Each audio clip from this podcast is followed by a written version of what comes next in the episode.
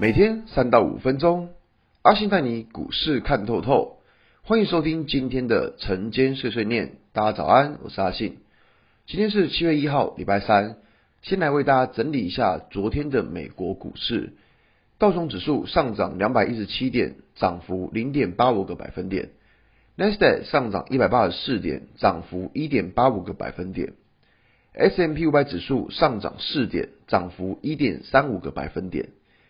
费城半导体指数上涨五十二点，涨幅二点七个百分点。昨天美股四大指数都是上涨的，尤其是在科技股的 Tesla 上涨了七个百分点，记忆体的美光在昨天也涨幅将近了五趴。那主要上涨的原因在于，美国财政部长梅鲁钦昨天在出席听证会的时候有提到，美国五月新增了两百五十万个就业机会，预计整体的美国经济。会在下半年有明显的改善，而这项利多消息也带动了昨天美股的上涨。那回到台股，昨天早上的广播有提到，指数防守十日均线的扣底值，代表整体防守的力道依然存在。加上昨天配合了法人的季底作帐，可以看到昨天台股的指数是大涨了将近八十点。但是我们在昨天广播中有提到。价涨量增的状况在昨天其实并没有出现，虽然指数上涨，但是昨天的成交量却是萎缩的。此外，在这边我们还要注意六月二十九的向下跳空缺口的压力，压力位置在一一六三七这个位置。如果未来台股还想要继续往上，这个压力位置就一定要先站上。那在个股方面有提到，在最近高价股的走弱。高价股一旦走弱，影响的是整体盘面的信心。那这种情况，盘面就一定要有新的族群能够补上。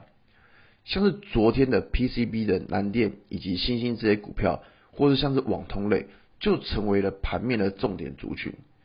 像是这种类股轮动的状况，大家应该已经非常熟悉了。就是每天盘面都会有一个新的族群出来，这个族群涨完之后，又轮到下一个族群。每天每天就是不停轮动，所以要记得，这种类股轮动快速的状况，就是如果量能放得太大，隔天就不要再抢进去了，强买追高的风险都会比较大。这个时候反而可以找一下还没有上涨的标的去做提前的布局，反而会比较保险。总之呢，大盘虽然还没有突破压力，但是起码十日均线还有守住。方向就还是照老规矩说的一样，偏多来思考，只是在操作部位上一定要好好控制手中的持股风险。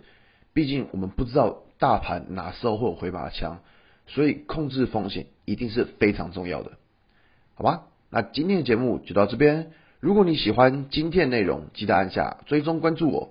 如果想知道更多更详尽的分析，在我的专案给通勤族的标股报告书。有更多股市洞察分享给大家哦，阿信晨间碎碎念，我们明天见，拜拜。